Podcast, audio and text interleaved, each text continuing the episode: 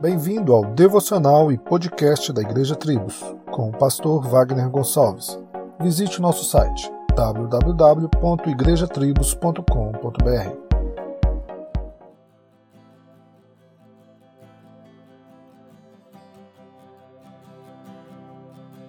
Cura-me, Senhor, e serei curado.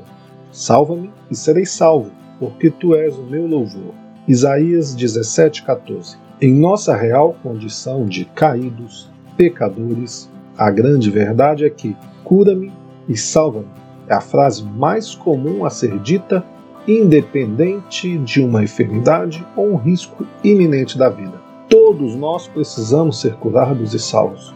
E o Deus benevolente das Escrituras, em Cristo Jesus, nos providencia esta grande bênção. Hoje, por graça e misericórdia, estamos diante do Senhor e podemos clamar a Ele por cura em nossos corpos ou alma.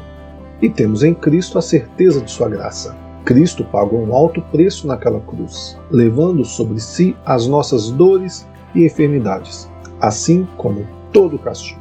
Hoje podemos viver e ser livres para uma eternidade de louvor ao Senhor. As Escrituras dizem que fomos chamados para a liberdade, livres para o adorar, hoje livres do pecado, amanhã da presença do pecado. Que Deus te abençoe neste dia e te cure de todo mal.